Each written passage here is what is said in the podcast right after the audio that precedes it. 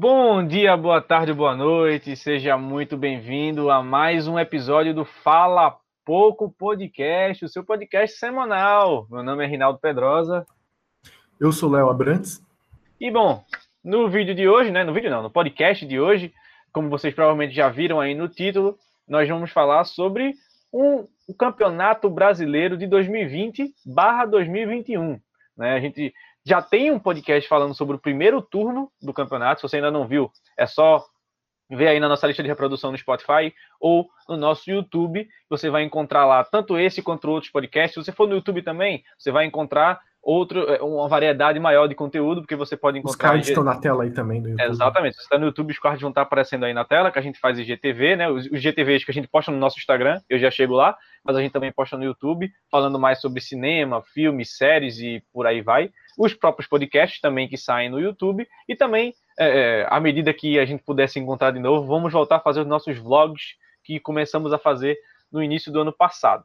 Tá? No nosso Spotify, obviamente, todos os nossos podcasts estão lá disponíveis. Você pode dar uma olhada, só pesquisar Fala Pouco no Spotify. Ou, se você está no YouTube vendo esse podcast, é só ver na descrição que vai estar tá aí o link para o nosso Spotify, tá?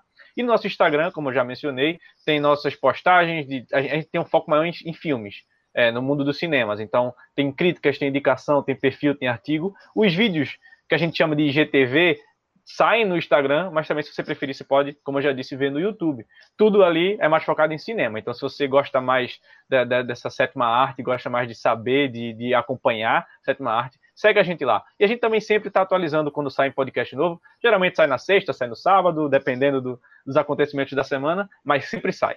Então, não deixa de ficar atualizado, dá essa moral, apoia a gente e vamos embora.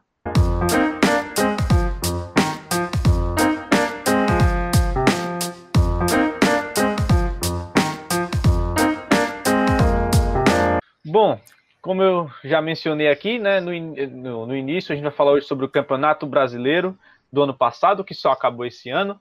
É, focando mais do segundo turno para cá, porque, como também já disse, nós temos um falando especificamente do primeiro turno do campeonato. Então, nesse aqui, a gente vai fazer, claro, uma análise geral da competição, com o final dela, mas focando mais também nesse segundo turno aí da competição, tá? Então, Léo, vamos lá começar. Vamos lá, Rinaldo. E acho que uma das primeiras coisas que todo mundo percebeu, e não só os torcedores assim das equipes, mas aquela pessoa que, que admira o campeonato, que gosta do futebol brasileiro, que acompanha sempre, é, ficou chocado pelo nível baixo das equipes. Assim, a gente nos últimos anos está vendo uma grande evolução às vezes nas equipes, equipes como Palmeiras, como Flamengo, elas, eles vêm investindo muito dinheiro e vem se esforçando bastante para ganhar títulos. Tem outras equipes também bastante fortes, como São Paulo, Atlético Mineiro também. Só que a gente não viu isso nesse Brasileirão. A gente viu uma competição mais nivelada por baixo. Até mesmo o Flamengo, que, na minha opinião, e na opinião de muitos também, que tem, é tem o melhor elenco do Brasil, não conseguiu desempenhar o melhor futebol que ele tem e o que o futebol que desempenhou na temporada passada. Existem vários caminhos que a gente aqui vai tocando aos poucos aqui nesse podcast maravilhoso, mas é incrível é, pensar que num, num ano tão difícil a gente não teve um futebol tão à altura. E isso foi por conta da situação também, né? Pois é, né?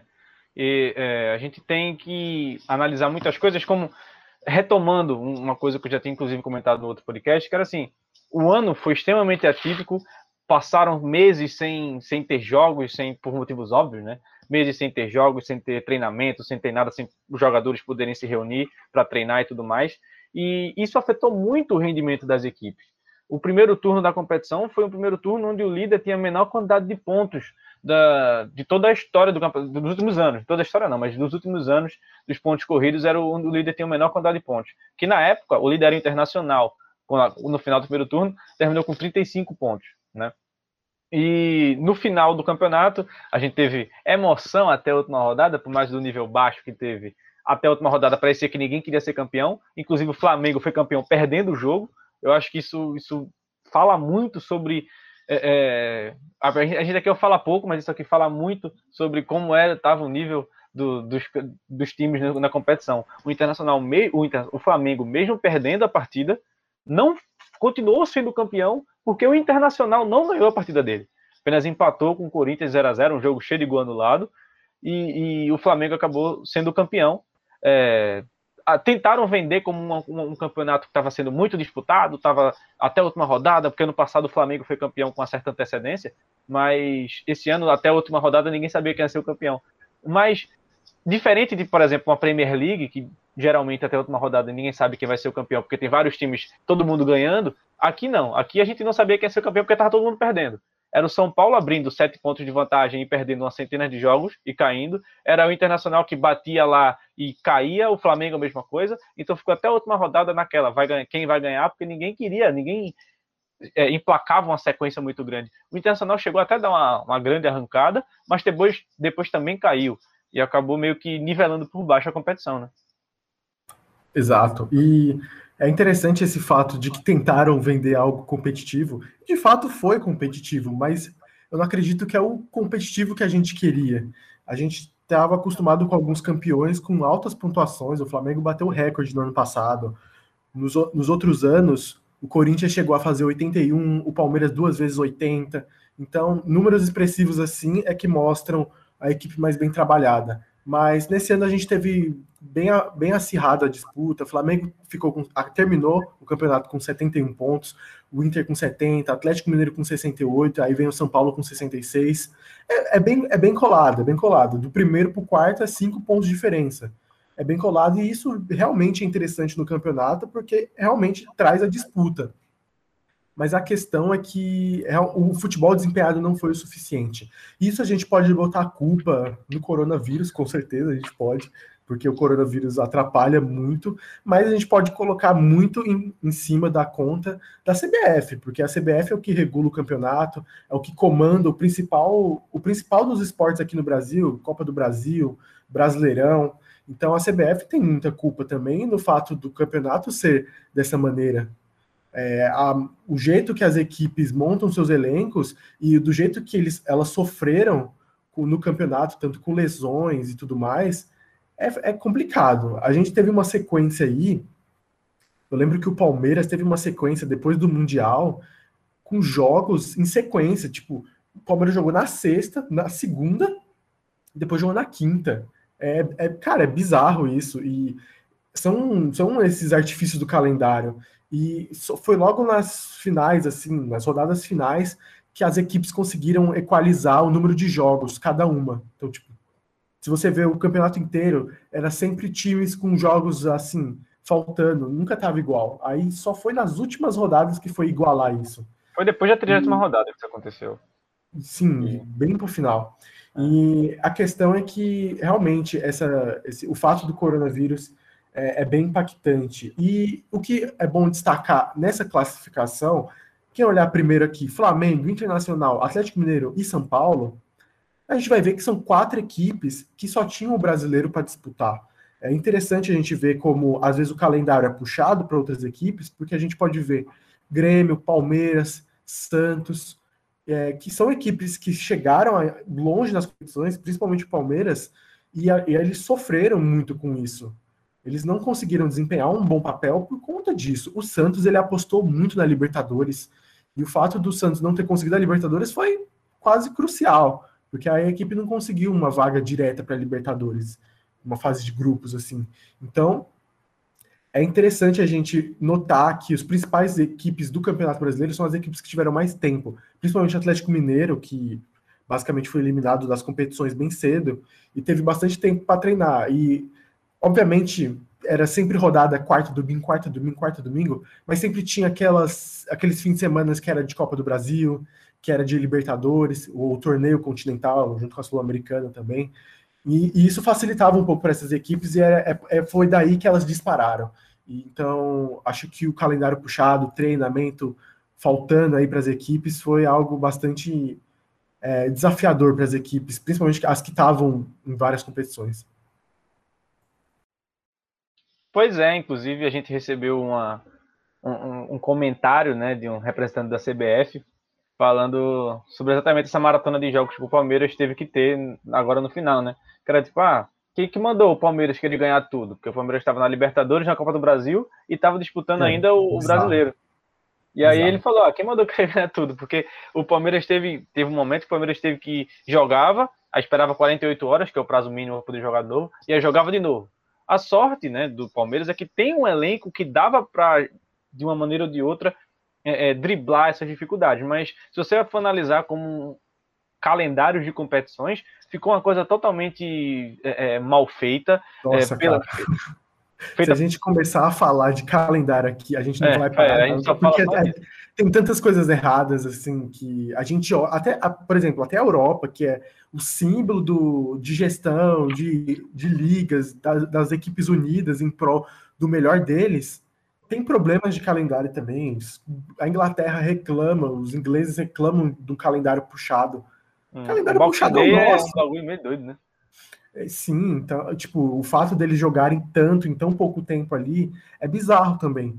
Mas a questão é que o, a, a, nossa, a nossa competição é muito pior. Pois é, inclusive, o Campeonato Brasileiro acabou semana passada. A gente não teve pré-temporada esse ano. E aí já começou o estadual, já daqui a pouco, semana que vem, já começa a Copa do Brasil, que é uma competição que mais vale dinheiro para todos os clubes do, do país, né? E por aí vai. Mas vamos se retendo, voltando a falar sobre o Campeonato Brasileiro do, do ano passado. É, o Palmeiras estava, inclusive, no, passou muito tempo do G4, sendo que chegou nessa maratona de jogos aí, ele acabou meio tendo que priorizar, óbvio que ele ia priorizar Libertadores e agora a Copa do Brasil, né? Então ele meio que teve, e, o Mundial, quando ele se classificou, e ele teve que, que jogar muitos jogos com o time reserva, com terceiro, não tem nem um time reserva muitas vezes, mas tipo o terceiro time que, que que tinha no elenco para poder jogar. Ou às vezes acabou... jogava de mau gosto, assim, tá, sabe? É, exato. muito. Exato, o Palmeiras enfrentou o Botafogo, empatou, tipo, um Botafogo lascadíssimo na zona de rebaixamento. A gente vai chegar para falar dele mais na frente. Mas assim, em situações normais, o Palmeiras enfrentando o Botafogo ia dar uma lavada no Botafogo. E aí acabou só empatando. Então, isso influenciou muito em quem ia ser o campeão que nem você falou, os quatro primeiros é, é, são times que só tinham o Campeonato Brasileiro para disputar. Quem teve mais de uma competição nessa reta final, ou perto dela, acabou meio que se prejudicando muito com isso. Porque se você pega o G4 do primeiro turno, G4 é internacional, o primeiro, Flamengo em segundo, Atlético Mineiro em terceiro e Fluminense em quarto. Né? Então, no segundo turno, eu acho que a gente teve um, um, um segundo turno do Campeonato Brasileiro. Eu acho que foi uma, várias competições em uma só porque tinha momentos que o Inter estava todo mundo considerando que o Inter ia ser campeão, o Flamengo meio que andando por fora, o São Paulo depois deu uma reagida com o Diniz, que bateu no teto lá, botou sete pontos na frente do, do segundo colocado e acabou caindo. E você vê que assim, no primeiro turno o São Paulo não estava nem no G4. E aí no segundo turno ele chegou a ficar sete Sim. pontos à frente. Então assim, e, e, acabou tipo, em quarto colocado demitindo o treinador e não sei o quê, porque perdeu o elenco, foi a maior confusão. Então, no segundo turno do Campeonato Brasileiro, é, é, tem, tem várias competições dentro de uma só ali. E o Flamengo era aquela, demitiu o treinador, trouxe outro, né, porque a gente comentava que, a gente comentou no podcast que os três primeiros colocados naquela época, que eram o Internacional, Flamengo e Atlético Mineiro, tinham treinadores estrangeiros. O Flamengo tinha o, é, tinha o Cudê, ó, tinha o. Como é o nome do filho da puta? Torrente, Dominique Torrente. Domenech Torrente. Domenech Torrente. O Internacional tinha o Cudê e o Atlético Mineiro tinha o São Paulo. Tem, né? mas apesar que ele tá para sair, Os três tá, foram embora. Exatamente. Então, hoje em dia você tem o Flamengo com o Rogério Senna, o Internacional com o Abel Braga e o Atlético Mineiro agora que dispensou o São Paulo que quis sair, na verdade, né? E, e é, assim, a proposta. Né? E assim, é, hoje você vê a, a, mudança que teve nos três primeiros, apesar deles continuarem terem continuado no, no topo, né, brigando sempre até o fim para ser campeão, é, todos tiveram seu momento de crise, seu momento de demitir treinador, de reavaliar o projeto e de tudo mais. E o Flamengo, meio que andando, por mais que ele tivesse terminado o primeiro turno em segundo colocado, no segundo turno ele deu uma queda de rendimento muito grande. E aí ninguém considerava mais o Flamengo com chance de ser campeão. Tanto que falava, o Flamengo só depende dele para ser campeão. Mas era porque, tipo, tinham oito jogos, precisava ganhar os oito, que inclusive tinha não sei quantos confrontos diretos no meio. Aí o Flamengo era campeão. E ele falava, não vai, não vai, não vai. Sendo que aí ninguém foi botando fé no Flamengo, ganhou um jogo aqui, aí ganhou outro, ganhou outro, ganhou outro, ganhou do Inter e pronto. Sabe? Chegou no último jogo, mesmo perdendo para o São Paulo, conseguiu ainda é, é, ser campeão.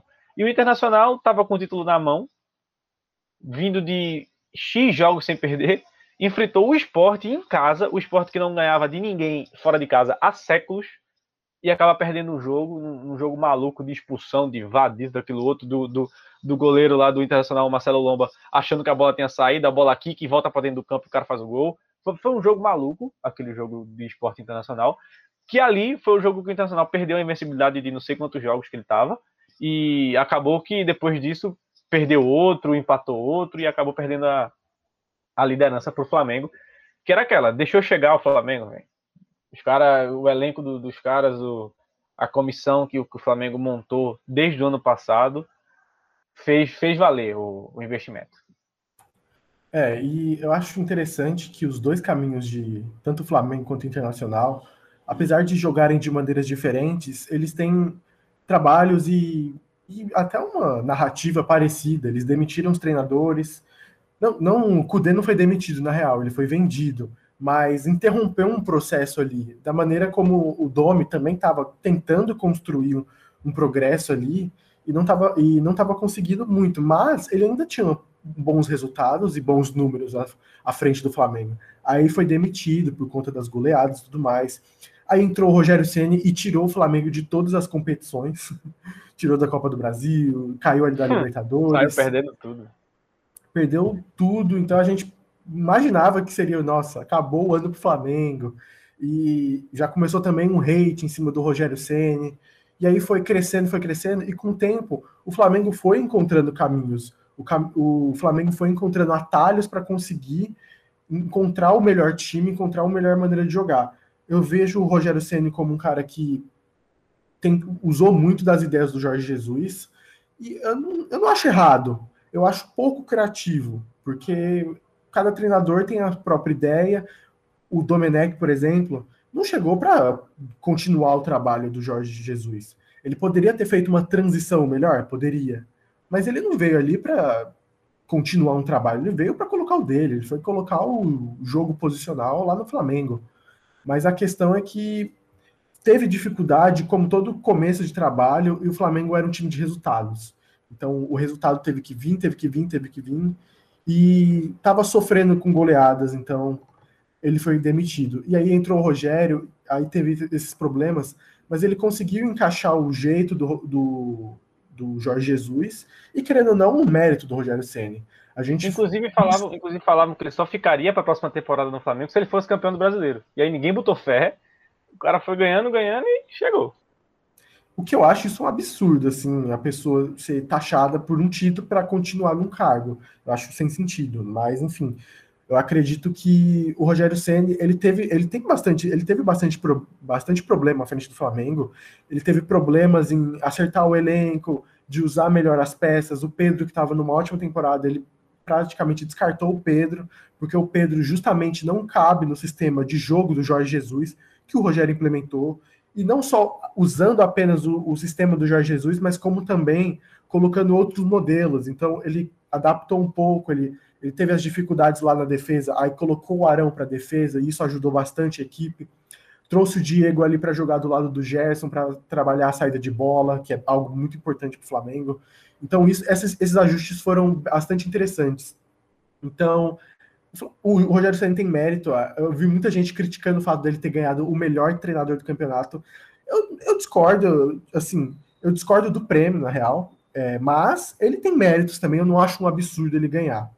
Agora, falando um pouco mais do Inter, que bateu muito na trave nesse título, oh, eu sinceramente queria que o Abelão saísse com o título aí, porque era um treinador que, que ninguém estava dando fé, que ninguém esperava nada dele. Eu mesmo falei aqui que eu mesmo falei aqui, eu acho que até falei para você também, que o, que o Abel chegou no Inter, o Inter acabou a temporada. Pode empacotar, o Inter jogou fora a temporada. E não foi à toa, foi eliminado das competições, a equipe caiu de rendimento brusco, porque o time do Cudê jogava bem e, e também sofreu bastante. filosofia de jogo, né? O Abel Braga pro Cudê totalmente diferente. Totalmente diferente. É isso que eu não entendia. Pô, o Cudê não estava funcionando, então, para que você foi atrás do Abel? E agora entrou o Miguel Angel Ramírez, que também é da, de um jogo diferente do Abel. Aí, tipo, esses, esses tipos de problemas vão atrapalhando o elenco. Aí as pessoas vão criticando o jogador, vão criticando o jogador, mas os jogadores estão aí no meio de, de trabalhos diferentes. A questão é que às vezes as pessoas querem uma coisa tão rápida, mas é que não existe algo tão rápido assim. Talvez um, um treinador chegue modifique o elenco a curto prazo, mas talvez a longo prazo ele não dê conta. Então, o Abel chegou, eu achava um absurdo, porque não fazia, não fazia sentido nenhum. Mas o Abel, de querendo ou não, ele conseguiu resgatar esse, um espírito copeiro do Internacional. Porque, assim, o Internacional era um dos favoritos do campeonato, o Cudê transformava aquela equipe de um elenco, assim, não tão recheado, num time bastante, assim, não digo avassalador, mas eu digo uma equipe bem constante. Era o líder do campeonato ali no primeiro turno, quando a gente gravou aquela edição do podcast. Era uma equipe que levava perigo, as pessoas estavam prestando atenção. Depois que o Abel chegou lá e o Inter caiu bruscamente, perdeu vários jogos, foi eliminado de competições, a gente viu que o Inter já não era mais aquilo e a gente já foi descartando o Inter. Só que aí o Inter foi embalando, foi embalando, foi embalando, justamente nesse, nessa intenção assim de, de ser uma equipe que estava desacreditada e teve a oportunidade de ser acreditada novamente, foi, foi o que aconteceu. O Abel ele não é um especialista tático, ele é, eu acredito, ele, ele é o paizão, ele é o cara que motiva o elenco, e isso é importante também no futebol. A gente fala muito de tática, a gente fala muito o quão é importante o treinador inovar, fazer isso, fazer aquilo, mas a questão é que o, o, o emocional também é muito importante, o Abel conseguiu construir isso. E aquele elenco que estava moldado para um estilo do Kudê, que, tá, que tinha bastante tática, com certeza o Abel aproveitou bastante bastante ali novidades. Eu, eu, eu, vejo que o Inter continuou marcando pressão forte na saída de bola, mesmo que fosse uma equipe que se escondesse lá atrás também. Mas, querendo ou não, o Abel teve, teve o seu sucesso. Eu, acho, eu achei certeira a maneira que o Inter não quis não fazer, não quiser renovar o contrato. Acho que o curto pra, o Abel é treinador de curto prazo mesmo. Eu acho que se ele tivesse um trabalho mais à frente, ele não daria conta também. E, obviamente, ele poderia continuar dando certo, óbvio, mas acredito que era muito difícil isso, ter acontecido. Isso ter é, acontecer, né, no caso. Mas o Inter conseguiu bastante uma revolução e, basicamente, renasceu de novo. Buscou novos ares e conseguiu chegar. Pois é, e se você analisa o G4, né, a gente fala, a gente fala muito do Campeonato Brasileiro, que é um campeonato de que os times acabam seguindo um padrão do que deu certo no ano anterior. Então, se deu certo com o Jorge Jesus ano passado, todo mundo vai seguir o padrão de ter um querer treinador estrangeiro.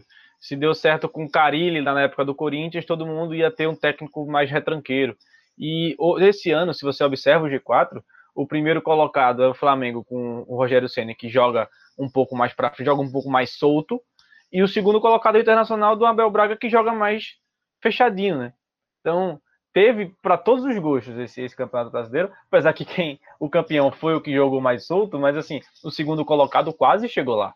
Mostrou que dava para ser campeão jogando desse jeito. Na contramão dos outros três, né? Dos outros três do G4, o Flamengo, o Atlético Mineiro e o São Paulo, com o Diniz, Sampaoli e com o Rogério Ceni, são estilos de jogo assim que cada um tem, cada um tem suas especificidades, mas são um estilo de jogo mais para frente, que é, é, que é mais aposta a bola e tudo mais. Né?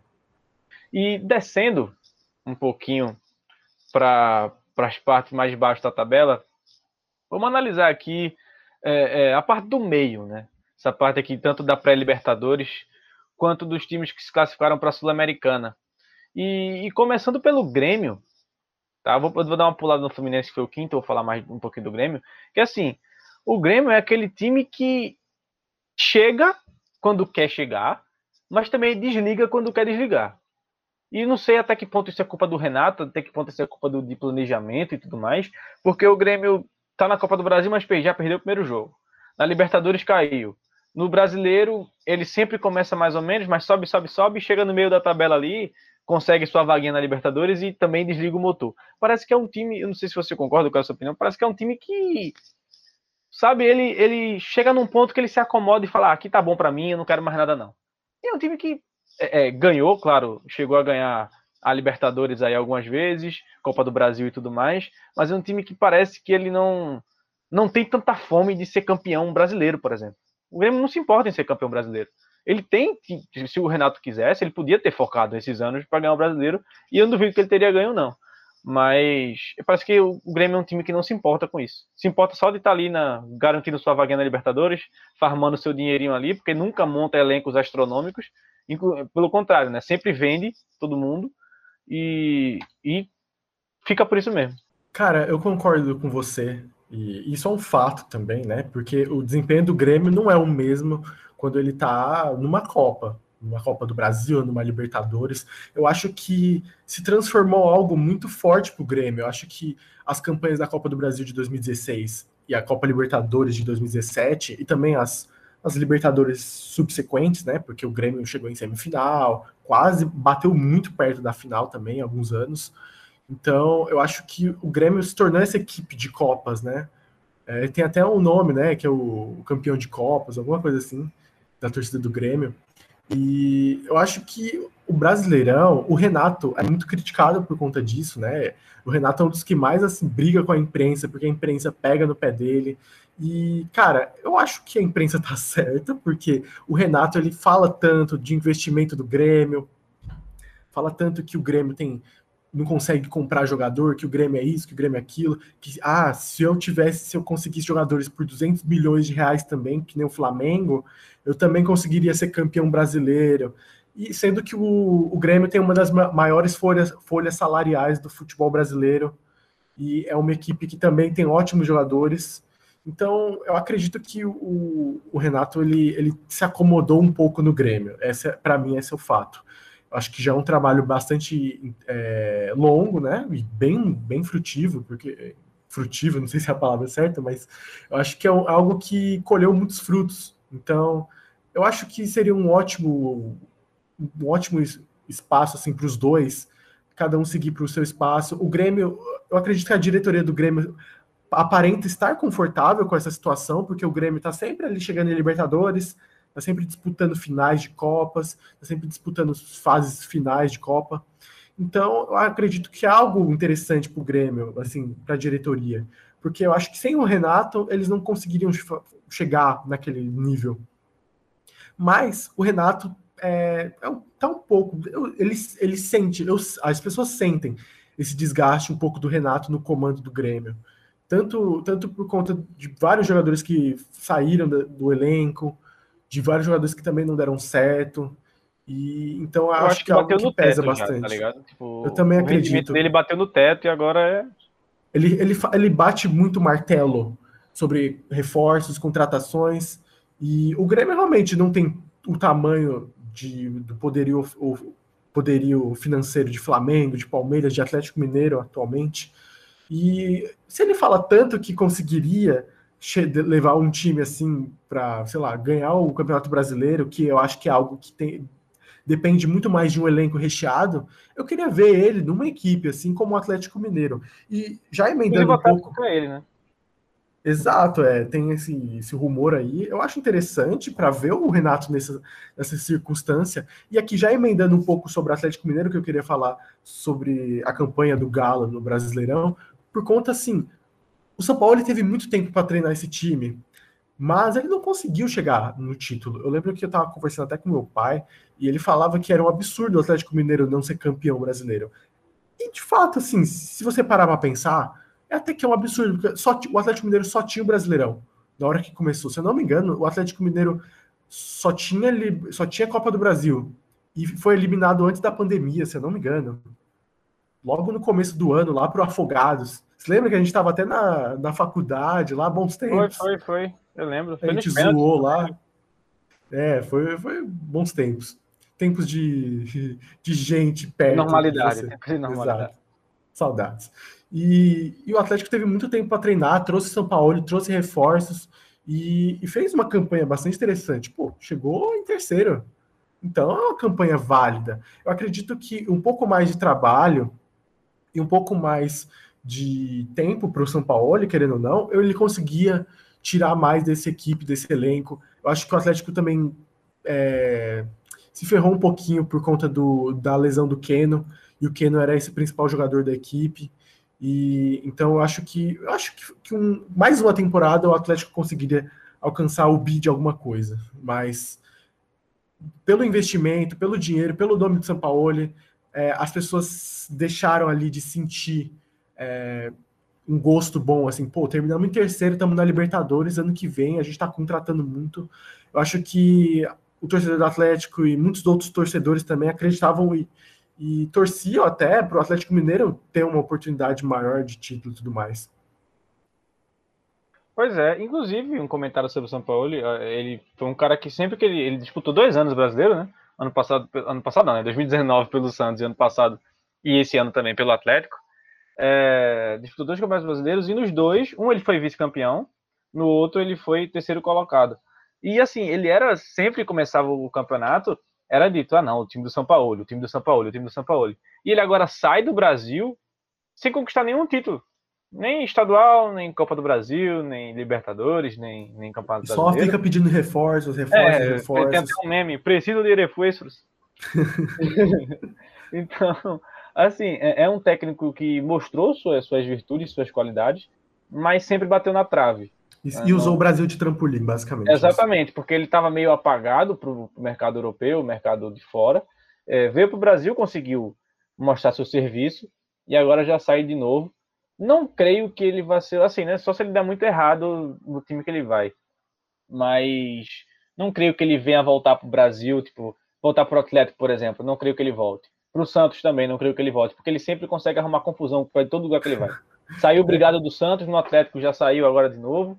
Então, é, Seleção é um... Argentina também foi. Mano, aquela Copa de 2018 é, exatamente. foi uma loucura, velho. Foi, foi, foi, uma bagunça total. É bizarro. Não, existe, não existia comando técnico com ele.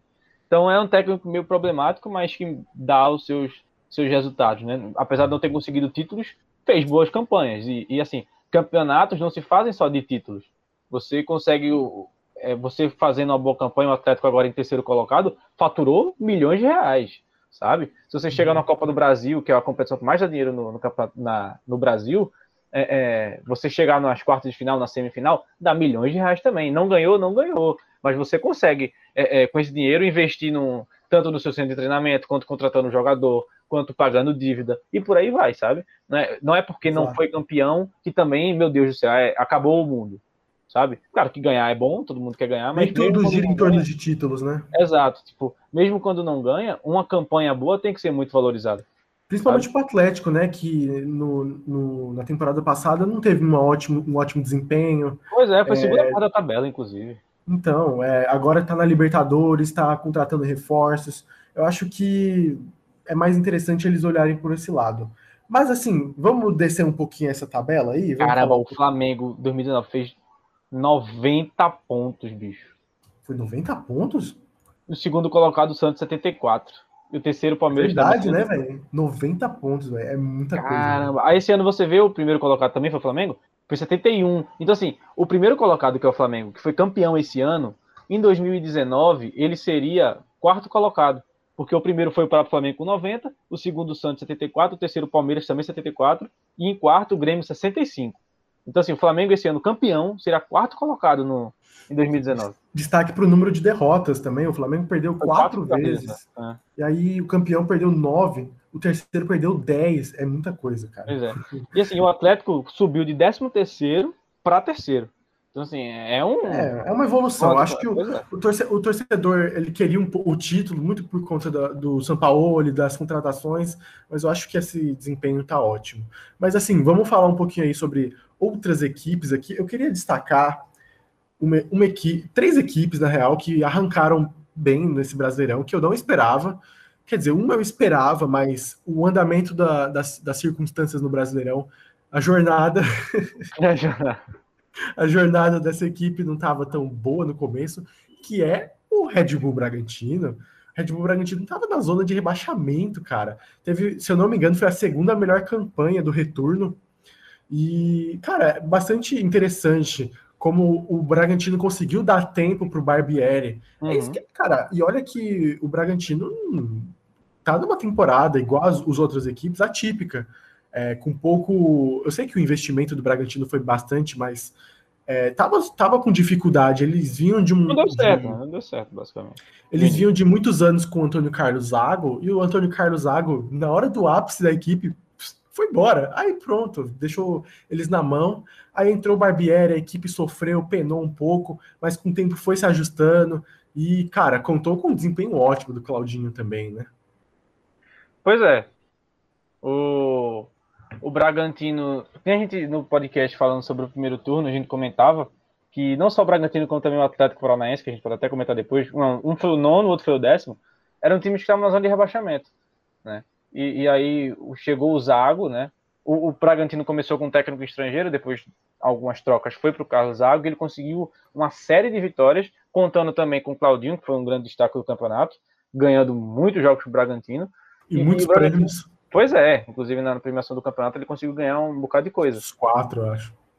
E assim, o Bragantino conseguiu, pegou um trampolim da zona de rebaixamento, foi bater na, na, na Sul-Americana, sabe? Primeira competição internacional da história do clube. Claro que assim, se você for ver no início da competição, era muito comentado que ah, o Bragantino vai brigar por Libertadores, vai brigar por Libertadores. Não chegou a esse nível, mas também, para o jeito que começou, conseguiu subir de um jeito que, que ninguém esperava, né? E, e falando, aproveitando que eu o Atlético Paranaense, só para comentar, que o Atlético Paranaense, no final do primeiro turno, estava em 19 colocado com, com o presidente indo nas redes sociais para xingar o time, falar que o time era um time de bairro e não sei o que e tudo mais, e que ele era o salvador do time. E aí conseguiu se ajeitar, pegou o prumo, trouxe o, o Paulo Tuori, que na época estava no Botafogo, e ele trouxe o Paulo Tuori para o Atlético Paranaense e conseguiu uma série de vitórias, né? retornando inclusive o Paulo Tuori, já tinha sido técnico antes do Atlético Paranaense. E, e ele conseguiu uma série de vitórias, subiu e ficou ali em nono na zona de classificação para a Sul-Americana eram dois times que estavam fadados a, pelas campanhas do primeiro turno a serem rebaixados e conseguiram né, ter, ter, suas arrancadas aí. Como o Corinthians também, né? O Corinthians estava mal das pernas, meio para lá, meio para cá, mas conseguiu também com o Mancini ter uma, uma grande reação aí e subir para ficar na, na zona de classificação para a Sul-Americana também. Exatamente isso. As três equipes que eu ia falar é justamente Bragantino, Atlético Paranaense e Corinthians. Bragantino a gente falou aí, e o Atlético Paranaense é interessante que, cara, foi um baque a temporada inteira para o Atlético Paranaense, porque eles perderam tudo. Sabe? Sabe quando você tá lá na, no roda-roda Jequiti, aí perdeu tudo? Foi o que aconteceu com o Atlético Paranaense. Eles perderam o melhor jogador, perderam os melhores jogadores, porque já tinham perdido o Renan Lodge na temporada passada, aí perdeu o Bruno Guimarães, perdeu o Rony, perdeu muitos jogadores importantes, teve Pablo. que se readequar, Ele, perdeu Pablo. o Pablo, né? Ah, mas o Pablo é um pouco antes, né? É, perdeu muitos jogadores, então é, a equipe conseguiu, demorou, obviamente, teve muito problema. Eu achei que o Atlético Paranaense realmente tinha perigo de cair mesmo, e a equipe conseguiu, é, contratou o Renato Kaiser, que foi uma, foi uma ótima surpresa aí para a equipe, e, e era um, um, foi um grande jogador para a equipe também. E o Paulo Tuori também, que chegou e conseguiu ali impor seu estilo de jogo, um estilo de jogo mais defensivo, diferente um pouco do Thiago Nunes, que é um pouco mais ofensivo, e era, era um estilo que estava estava surtindo bastante efeito no Atlético Paranaense, mas o Atlético Paranaense, pelo que conseguiu, assim, pela arrancada que conseguiu e também pela posição na tabela, por conta. Se você olhar o elenco, se você olhar o elenco do Atlético Paranaense, você vai ver que não é nada demais. E tá em nono colocado, à frente de outras equipes, como, sei lá, Bahia. Uma... Bahia que esse ano mandou Bahia, elenco. Foi o Bahia, só já aproveitando que tu citou, foi o orçamento, o maior orçamento da história de um time do Nordeste na, na Série A e brigou para não cair até a última rodada. Sim, você vê, né? A gente vai falar mais um pouquinho aí do Bahia. É. E falou do Atlético Paranaense e também do Corinthians. Eu acho que o torcedor corintiano, obviamente, não está satisfeito, porque está acostumado com o Corinthians brigando lá nas cabeças, sempre tentando Libertadores, e essa, e essa temporada quase brigou por Libertadores. Foi nesses últimos cinco jogos que não conseguiu nenhuma vitória, que aí foi foi a, a derrocada mesmo que, que fez o Corinthians não conseguir chegar na Libertadores. Mas, cara, é uma, foi uma temporada positiva para o Corinthians. É, acho que os torcedores não tinham nenhuma perspectiva, o, o time já não, já não demonstrava muito. É, acho que eu não, eu não acredito que foi um baque muito grande, mas o campeonato, o perder o campeonato paulista para o Palmeiras foi, um, foi uma coisa chata para eles, que eles não queriam ter passado por isso. Isso influenciou também. Mas, querendo ou não, o Corinthians conseguiu embalar boa sequência, conseguiu utilizar bastante a base, o, o Gustavo Silva, conseguiu usar outros bons jogadores também, que, que realmente o Mancini conseguiu colocá-los para jogar. Então é interessante ver o que o Mancini fez. O Mancini não é um treinador muito requisitado, é sempre um treinador que eu acho que ele é um treinador de gestão de crise. Você tá, ele estava em crise. Sim, você está você tá em crise, chama o Mancini, que é, é quase o, o Henrique Meirelles. Tá com problema aí, chama o Meirelles. E, e o, o Mancini é um pouco disso. Ele conseguiu tirar um pouco do Corinthians. Acho que vive uma, uma fase no momento, o Corinthians não está bem, mas teve uma fase ali que foi interessante para o Corinthians. Eu lembro que o Corinthians perdeu para o Flamengo de 5 a 1 no primeiro jogo do Mancini, aí no outro jogo, para enfrentar o Flamengo, o Corinthians já brigou de igual para igual, de igual para igual e conseguiu fazer um, um bom jogo. E eu não lembro, na real, o, o resultado. O Corinthians ganhou esse jogo? Eu não lembro, mas eu lembro que foi um jogo disputado. 2020. Teve um 5x1. Pô, eu abri aqui veio um 5x1 pro, pro Flamengo, mas. É, foi o primeiro turno. Né? O, primeiro o segundo foi 2x1 pro Flamengo. Então, eu lembro que esse jogo foi bastante pegado. Por mais que o Corinthians tenha perdido, foi um jogo brigado também. E então o Corinthians, querendo ou não, conseguiu é, se safar um pouco. Mas eu não acho que isso é suficiente. Eu acho que essa temporada vai ser pior. Acho que se continuar usando, eu acredito que se continuar usando os jogadores da base, é, colocando aos poucos, eu acho que vai ter sucesso. Mas é, é, importante ter algo novo, porque se continuar na mesma, o Mancini ele já não é esse cara de trabalhar a longo prazo. Então, eu acho importante o Corinthians já ter em mente o que fazer também. Pois é. E, e dando uma descida mais para a parte de. É, vamos para a parte agora do, do, desespero, a parte do nervosão. Uh, São fantástico. dos times que disputaram para não cair até a última rodada, né? É, você tem a partir do Bahia, né? Bahia, Esporte, Fortaleza, Vasco e, e, até o Goiás ali durante um tempo, foram os times que brigaram pelas duas últimas vagas para não cair. Porque se você pegar Botafogo e Curitiba, eram times que não tinham muitas perspectivas, né? É, é, na, chegando na reta final. Eram times que já tinham sido praticamente entregues à Série B. E, e o Vasco, o Goiás, Esporte, Fortaleza e Bahia eram os cinco times que brigaram por essas duas últimas vagas, que acabou ficando com o Vasco e com o Goiás. E, e assim, o Bahia, né, como a gente já citou, é um time que teve o maior orçamento da história do Nordeste.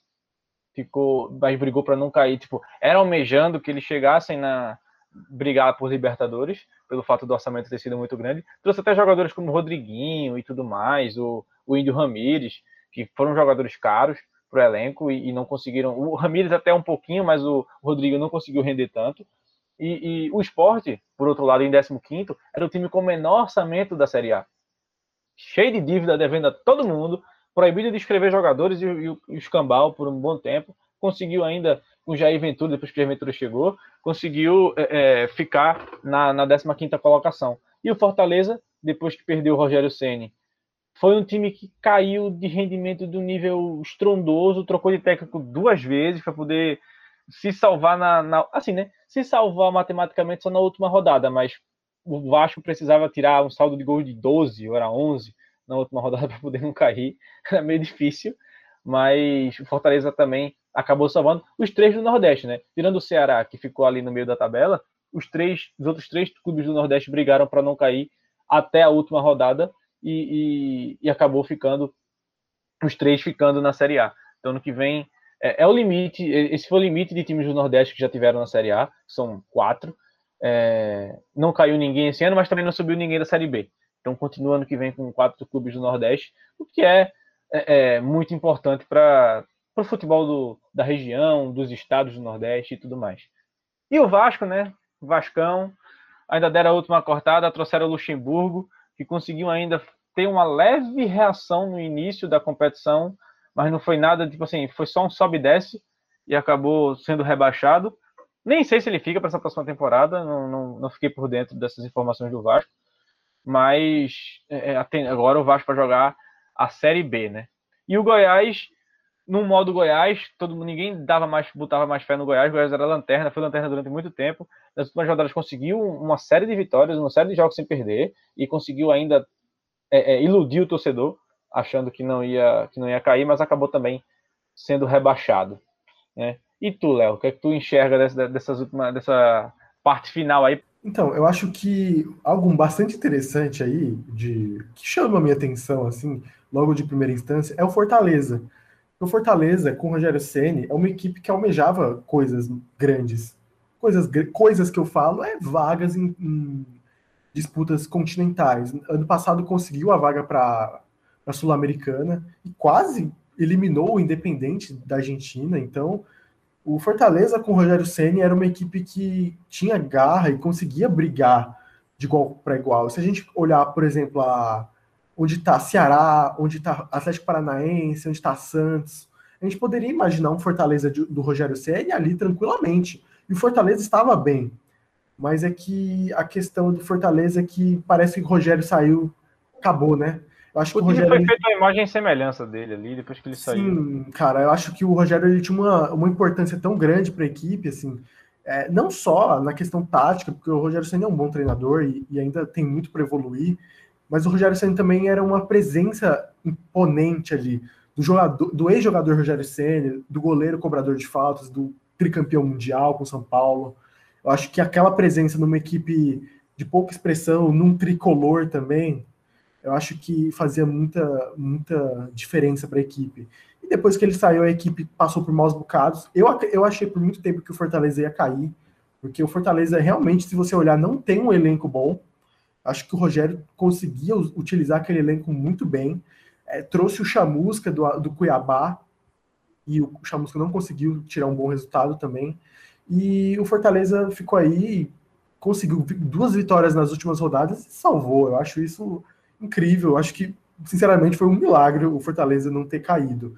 E, e é interessante também para ver o que ele vai apresentar para a próxima temporada. Como é que vai ser o treinador, o elenco, como é que eu acho que é um forte candidato para cair, assim, com todo respeito ao Fortaleza aí, mas vamos ver o que aguarda o Fortaleza. E agora, para mim, o melhor para falar desses dois aqui, acho que Goiás era uma carta cantada para cair. Teve até uma boa arrancada lá no final do campeonato, teve duas vitórias nos últimos quatro jogos e quase, né? Quase saiu vencedor aí. Mas a questão é dois times do Rio de Janeiro na zona de rebaixamento, e o Botafogo em último, com 27 pontos, cara. É algo assim. Botafogo é uma equipe muito tradicional, né?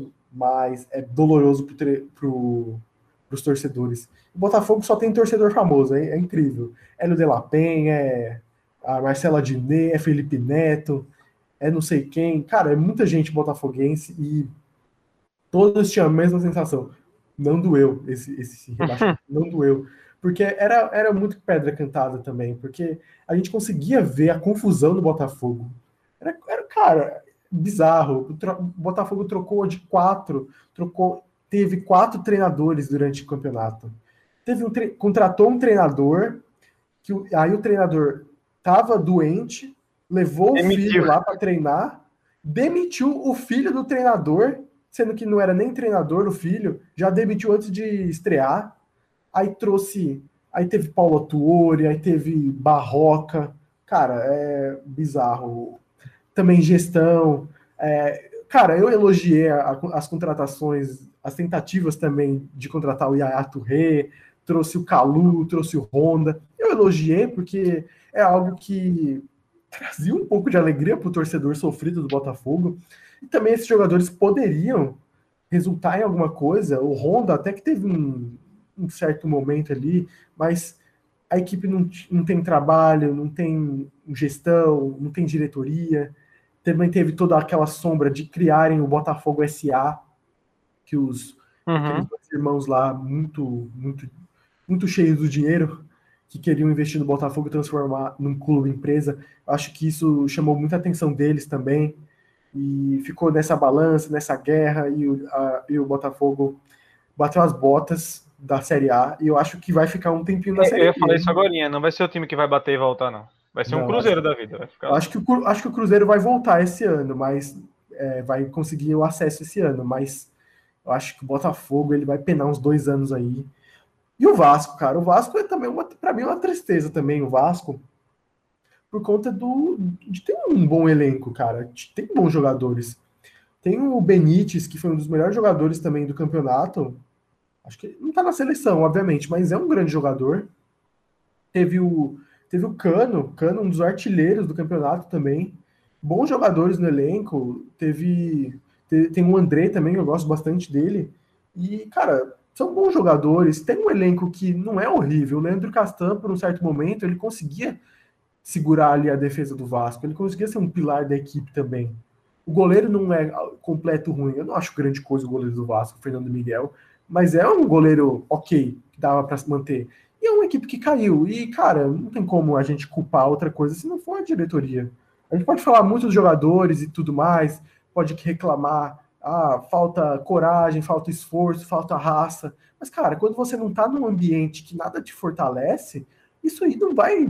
Isso não é nada. Para que eu vou é, colocar a minha energia, minha raça, minha força para um time que não, que não paga meu salário, para uma equipe que é totalmente zoneada? Obviamente que o, jogador deveria dar o seu empenho ao máximo pelos torcedores. Mas, cara, às vezes é difícil acontecer isso, sabe? Então, não tem como você culpar de completo os jogadores. É você culpar a diretoria por ter demitido o Ramon Dias e não sei em quantos jogos, porque perdeu três jogos seguidos. É culpar a diretoria por ir atrás de. Eu acho até que foi uma boa ida do Vanderlei Luxemburgo. Mas, cara, eles não tentam algo novo e tá sempre aí na mesmice o Vasco e tá sempre brigando para não cair. É, os torcedores também são bastante iludidos, coitados. Hum. E, e é, é, triste, cara. É triste ver dois times do, do Rio de Janeiro. A gente vê, pô, São Paulo tem cinco times, cara, e quase que subiu o Guarani também né, para a Série A. E, e, a gente vê também um pouco do que, que é o Rio de Janeiro também, o cenário. O Flamengo aí tem que dar graças a Deus pelo, é. Pelo que tem. O Fluminense é, é uma outra surpresa também, mas a gente já falou das equipes de cima. O Fluminense é uma, foi uma surpresa desde o começo e tá aí até o fim. O futebol carioca é respira por aparelhos, cara. O campeonato carioca é um, é um, é um campeonato que recebe pouco também dinheiro. O Flamengo brigou com todo mundo, com a Globo, perdeu um contrato milionário. É, então, é, é loucura, é loucura. O campeonato é, é o campeonato carioca e o, o, futebol carioca também viram uma loucura também infelizmente, né, um futebol tão forte, o Vasco caindo pela quarta vez, né? Então, tipo, é, é, é triste, não tem como a gente descrever. A gente pode. Eu não, tor eu não torço para nenhuma das duas equipes, mas é triste a, a, gente ver equipes assim tão tradicionais e tão fortes no futebol brasileiro caindo. Boa é que deixa a Série B mais interessante, né? Só isso. Pois é, vai ser a Série B, eu acho que mais disputadas. Que... Já fizeram essa propaganda, eu lembro pois que. É é, o Twitter falou assim: vai ser a maior Série B. Cara, Cruzeiro, Botafogo e Vasco na Série B é algo. E você vê que subiu assim times que, que não tem. Assim, subiu Chapecoense, subiu, subiu Cuiabá. Então, assim, são times que estão ali. Quero ver como é que vai ser esse time na Série A, sabe? O Cuiabá tá até se movimentando, trazendo jogadores assim de. Contratou o Walter, né? Aquele goleiro reserva do, do Corinthians. Então, assim, eu quero ver como é que esse time voltou. É, pois é como é que esses times vão se portar agora na primeira divisão, vai ser, vai ser, vai ser uma primeira divisão diferente, sabe? Diferente. Eu acho que vai ser loucura, cara, porque não teve pré-temporada, não teve nada. Uhum. Teve, e teve muitos times aqui que trocaram de treinador. Fluminense trocou, Atlético Mineiro trocou, São Paulo trocou, Inter trocou. Cara, o Santos trocou, cara, um monte de time trocou de treinador. E, cara, eles, esses caras não vão ter muito tempo. Mas eu acredito que eles vão usar os estaduais para isso, para usar. Pois Mas é. também a gente tem que ver se vai continuar os estaduais, né? Porque a pandemia tá rolando solto aí. É, Enfim, não, aí já, já, já é fora da gente aqui, a gente não consegue debater isso muito bem. Mas. Não enfim, duvido que, que é isso, né? parem os estaduais, não. Não duvido. Pois é. Chegando aqui no, no fim do podcast, senhor Léo Abrantes. Ô, Renato. Pois é, mais uma semana aqui no Fala Pouco. Queria agradecer vocês que escutaram até aqui. Foi longuinho esse podcast. Sempre os podcasts que a gente fala sobre futebol é longo. Ah, isso aí vai no automático. Aí não, é, não dá pra é, empolga, a gente empolga. Então, É isso, muito obrigado se você escutou até aqui. Muito obrigado. não esquece de se inscrever, curtir, compartilhar, tudo isso que vocês. Contrata a gente, a gente faz textos esportivos também. É, exatamente, a gente faz texto esportivo, inclusive, tô a fim de xingar alguém aqui, editores aí, mas eu vou ficar calado. Então é isso. Um beijo, um abraço, até semana que vem. Valeu!